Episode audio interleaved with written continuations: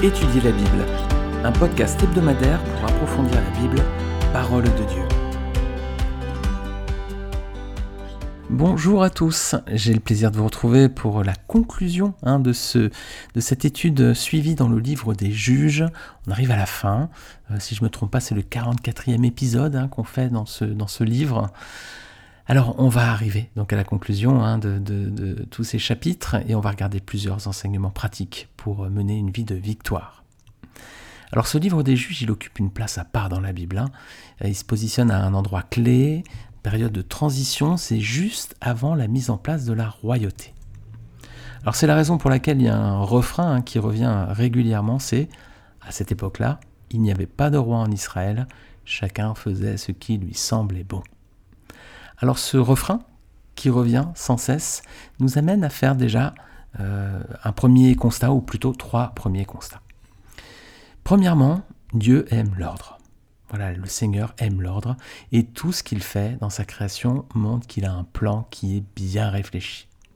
Il suffit de lire les premiers versets de la Genèse, hein, de tout début de la Bible, pour voir qu'au moment de la création, le Seigneur avance de façon méthodique et ordonnée. Alors tout d'abord, si on prend les tout premiers chapitres, euh, tout premier verset, on s'aperçoit que tout est en désordre au début. Regardez, Genèse chapitre 1, versets 1 et 2. Au commencement, Dieu créa le ciel et la terre.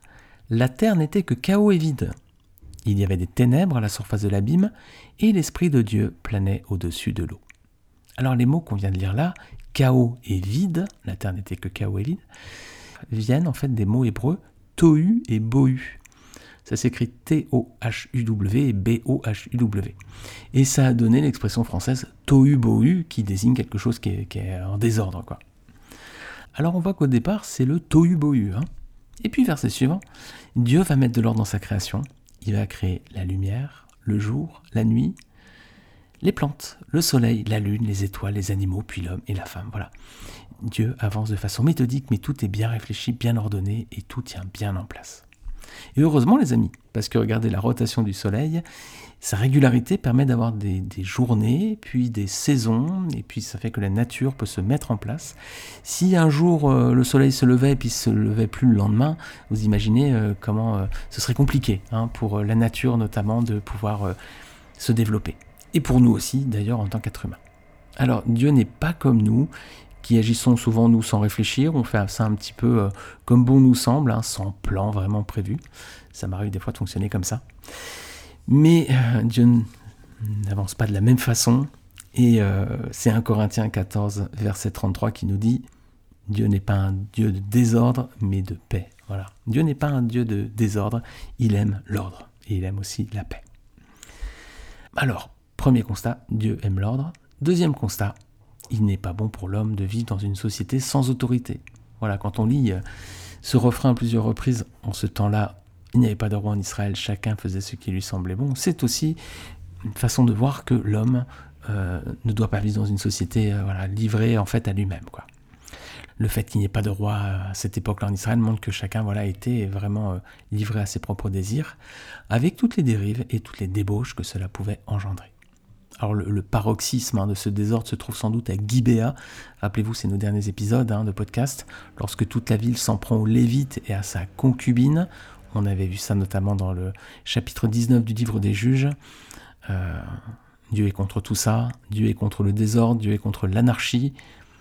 Et oui, c'est Dieu hein, qui a placé des autorités, il a placé des responsables dans le monde, dans l'Église et même dans les foyers. On peut regarder deux versets pour appuyer tout ça. Romains 13, versets 1 à 2 tout d'abord. Que chacun se soumette aux autorités qui nous gouvernent, nous dit la Bible. Car toute autorité vient de Dieu, et celles qui existent ont été établies par Dieu. C'est pourquoi celui qui s'oppose à l'autorité résiste à l'ordre que Dieu a établi. Et ceux qui résistent attireront une condamnation sur eux-mêmes. Voilà donc, premièrement, Dieu nous demande d'être soumis aux autorités. Pourquoi? Parce que toute autorité vient de Dieu et celles qui existent ont été établies par Dieu. Donc c'est la volonté de Dieu qui est des autorités. Donc Dieu veut aussi qu'on soit soumise à celle-ci. Et il y a un avertissement ensuite pour ceux qui s'opposent à l'autorité, hein, parce qu'en fait ils résistent à l'ordre que Dieu a établi.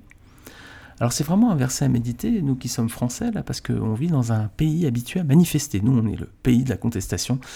on est le, peuple qui a coupé la tête de son roi, donc euh, on, aime bien manifester pour dire qu'on n'est pas content. Attention, c'est une façon de manifester sa désapprobation hein, par rapport aux autorités en place. Alors des fois ça peut être légitime, mais peut-être que de nombreuses fois c'est juste simplement euh, pour des raisons économiques par exemple ou politiques c'est pas du tout des problèmes d'ordre moraux, par exemple, qui pourraient euh, avoir une justification de se rebeller hein, par rapport à notre foi et à ce que le Seigneur demande. Enfin, avons que souvent, c'est aussi euh, parfois juste de la contestation et que c'est pas forcément, hein, on l'a compris, le plan de Dieu là. Hein. Alors, deuxième texte, 1 Corinthiens 11, verset 3. Toujours par rapport à, à la soumission à l'autorité, 1 Corinthiens 11, 3 nous dit je veux cependant que vous sachiez ceci, Christ est le chef de tout homme, l'homme est le chef de la femme, et Dieu est le chef de Christ. Alors ici, qu'est-ce qu'on voit? Ben, Il y a une hiérarchie hein, à trois niveaux. Tout d'abord, Dieu, hein, c'est le chef de Christ. Ensuite, Christ est le chef de l'homme. Et ensuite, l'homme est le chef de la femme. Alors là, les amis, oulala, je, vois peut-être, j'imagine certains d'entre vous qui vont peut-être être choqués parce qu'on est vraiment euh, à une époque aujourd'hui où le modèle patriarcal hein, est remis en cause. Euh, contestation, beaucoup d'ailleurs, hein, beaucoup de manifestations dans la société pour dire qu'on n'est pas content, on ne veut pas de ce modèle patriarcal. Voilà, c'est ce que la société dit aujourd'hui. Bon, ok, mais euh, les amis, ce modèle patriarcal, bah, c'est celui qui est montré par Dieu dans la Bible. Hein. L'Ancien Testament, il met en avant la relation particulière entre Dieu et Israël à travers trois patriarches, hein, d'où le nom patriarcal, patriarche, donc Abraham, Isaac et Jacob. Et tout le modèle de la Bible ensuite se base sur ce modèle d'un homme qui doit être responsable de son foyer.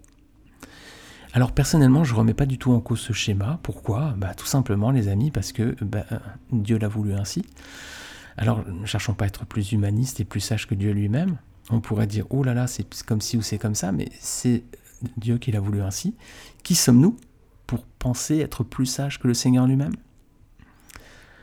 Alors attention, ça ne veut pas dire non plus que l'homme doit utiliser ce prétexte pour écraser sa femme. Hein. Au contraire, la Bible dit aussi que l'homme doit aimer son épouse et prendre soin d'elle. Et pour ça, le modèle qui est donné, c'est le modèle parfait par excellence, c'est comme Christ a aimé l'Église. Regardez avec moi un passage dans Éphésiens 5, versets 21 à 28. Soumettez-vous les uns les autres dans la crainte de Dieu. Femmes, soumettez-vous à votre mari comme au Seigneur, car le mari est le chef de la femme, comme Christ est le chef de l'Église, qui est son corps et dont il est le Sauveur. Mais tout comme l'Église se soumet à Christ, que les femmes aussi se soumettent en tout à leur mari.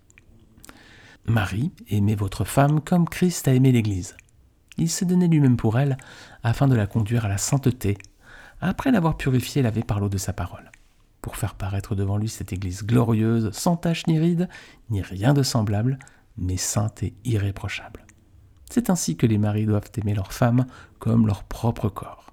Celui qui aime sa femme s'aime lui-même.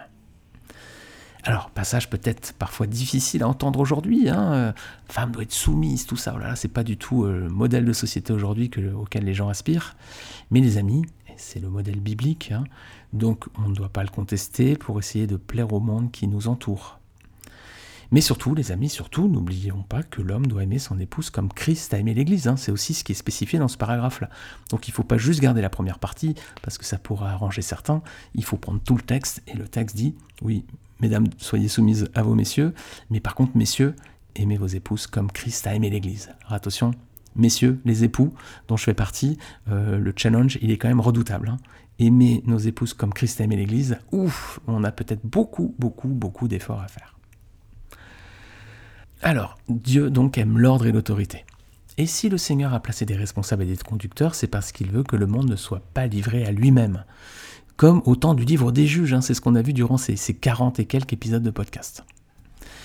Au temps du livre des juges, c'était la pagaille. Clairement, c'était le désordre. Pourquoi? Parce que donc il n'y avait pas de roi en Israël et chacun faisait ce qu'il voulait. Alors on pourrait malgré tout faire un reproche ici à Israël, c'est qu'à l'époque des juges, bah, le peuple avait un roi. C'était qui? C'était Dieu lui-même. Mais le problème, c'est quoi? C'est qu'Israël s'était détourné de lui, en fait. Hein. il n'a pas fallu longtemps au peuple pour se détourner de l'alliance du Sinaï, hein, après la conquête de Canaan. Alors pendant la, période de la conquête de Canaan, tout va bien hein, à l'époque de Josué, ça va très bien. Et puis, progressivement, on voit que rapidement, après la mort de Josué, livre des juges, on voit que boum boum boum, c'est la déchéance morale et spirituelle. Alors l'homme est décidément euh, prompt hein, à s'éloigner de Dieu, vraiment.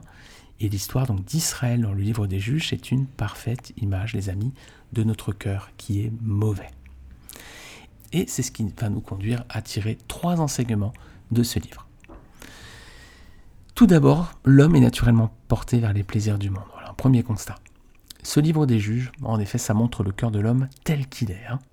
Alors on a, hélas, tendance, souvent, à baisser les armes spirituellement lorsque tout semble aller bien dans nos vies, ben on se relâche. Hein, finalement, on se dit Oh, j'ai moins besoin du Seigneur, je vais faire une pause dans ma vie spirituelle. Alors qu'au contraire, hein, on devrait constamment exprimer notre reconnaissance à Dieu et vivre selon sa volonté, quelles que soient les circonstances. C'est un peu comme le mariage. On se marie pour le meilleur et pour le pire. La relation avec Dieu, c'est ça aussi. On doit être fidèle au Seigneur et on doit continuer de l'aimer quand ça va bien et quand ça va moins bien. Alors donc l'histoire du peuple d'Israël dans le livre des juges, c'est nous, hein. ça nous montre que, nous aussi, hein, que l'homme en général s'éloigne facilement de Dieu. Et pourquoi? Parce que bien souvent, on est attiré par le monde qui nous entoure avec ses plaisirs, entre guillemets. Hein. Alors dans le livre des juges, on a une très belle image, justement, pour l'illustrer, c'est le personnage de Samson. c'est ce juge qui est doué d'une force surhumaine, c'est un colosse, euh, Samson, physiquement. Mais euh, spirituellement, euh, voilà, il ne savait pas résister à la tentation, hein, la tentation notamment qui était liée à la chair, là, avec, avec euh, Delilah et puis avec ces deux autres femmes philistines. Alors Samson n'était pas tout seul, hein, le peuple dans son ensemble s'est aussi égaré hein, à cette époque à cause des, peuples alentours, qui avaient des croyances, des traditions et un certain art de la débauche, on va dire, qui était sans commune mesure avec ce qui s'est fait souvent dans les autres cultures de la région. Alors nous aussi, les amis, ne sous-estimons pas notre faiblesse. Hein. Pensons pas que ouais, notre faiblesse, elle est pas... Elle est, toute petite finalement, on est des gens très forts. Non, ne nous prenons pas pour des surhommes comme Samson. Au contraire, on doit être vigilant pour pas laisser la chair dominer sur nous. Hein. C'est vraiment aussi un des enseignements de ce livre.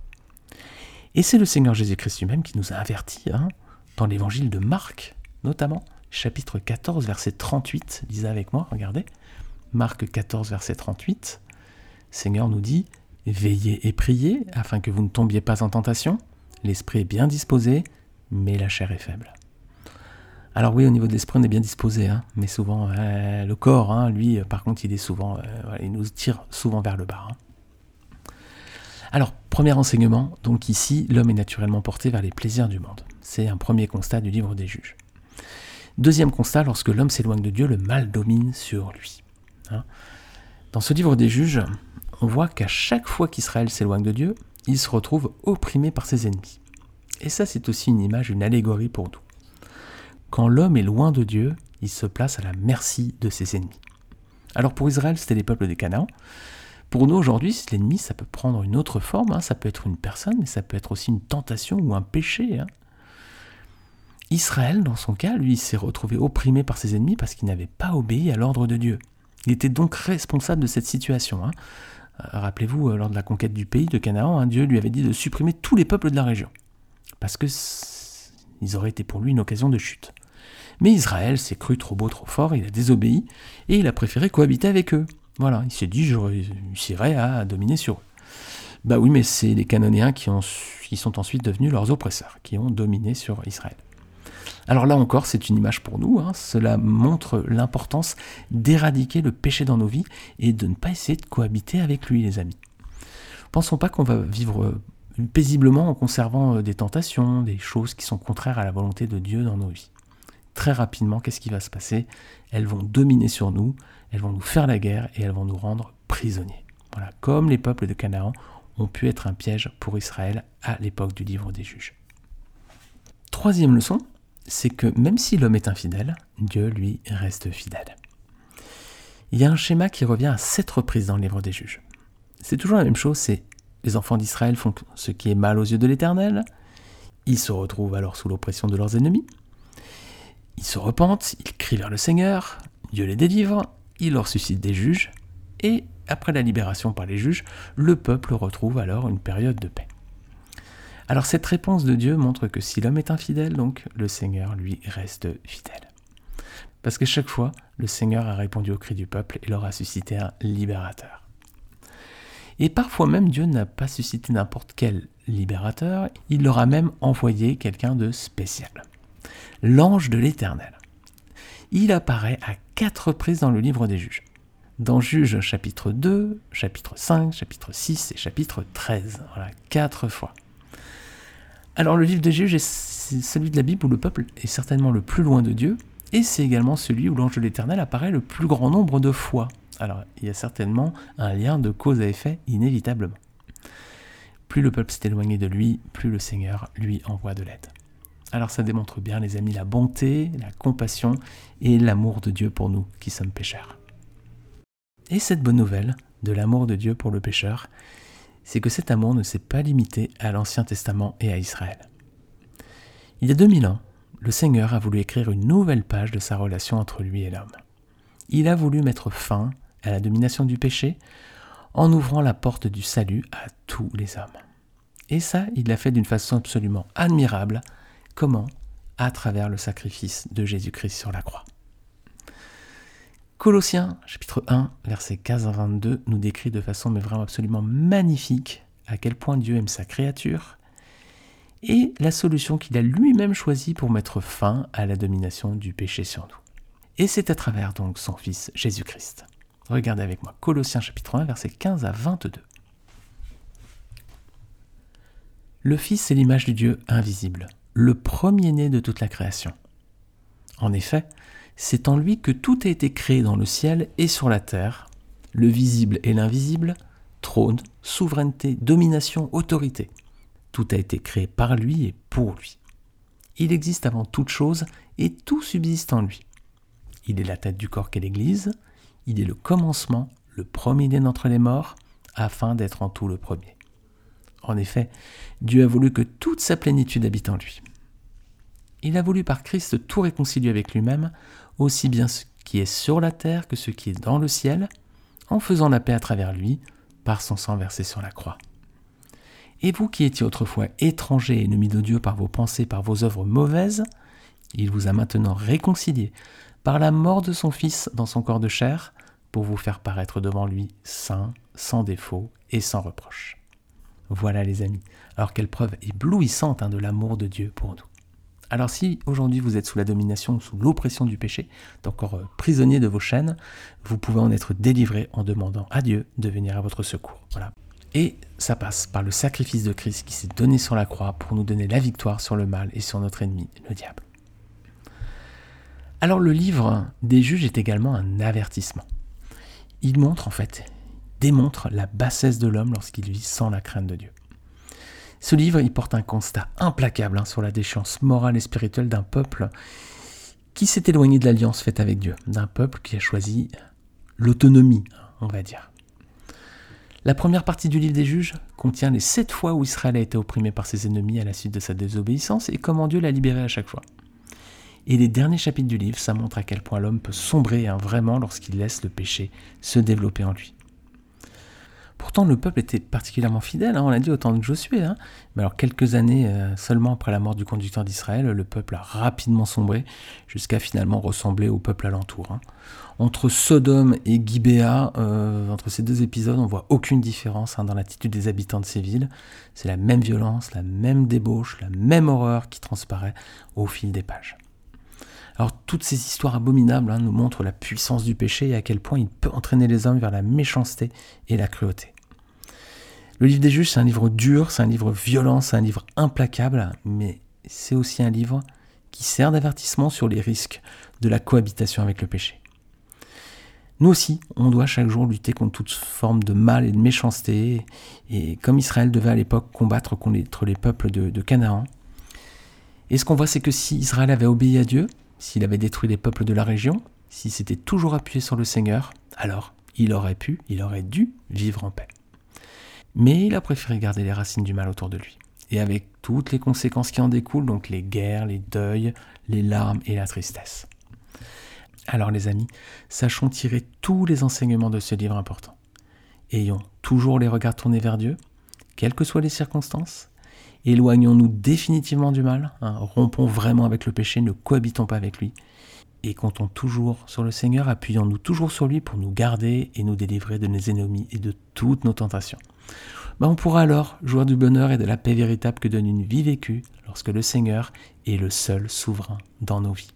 Amen, Amen les amis. Merci à tous hein, de votre fidélité. On arrive donc à la fin hein, de, ce, de ce livre des juges. Ça y est, on a fini, on tourne la page à présent.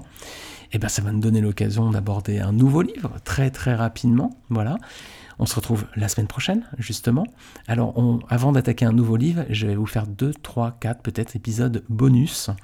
C'est des questions qui m'ont été posées et j'ai pas euh, eu de porte qui s'ouvrait dans les études euh, qu'on fait pour y répondre. Alors, je vais, je vais faire des, petits épisodes à part.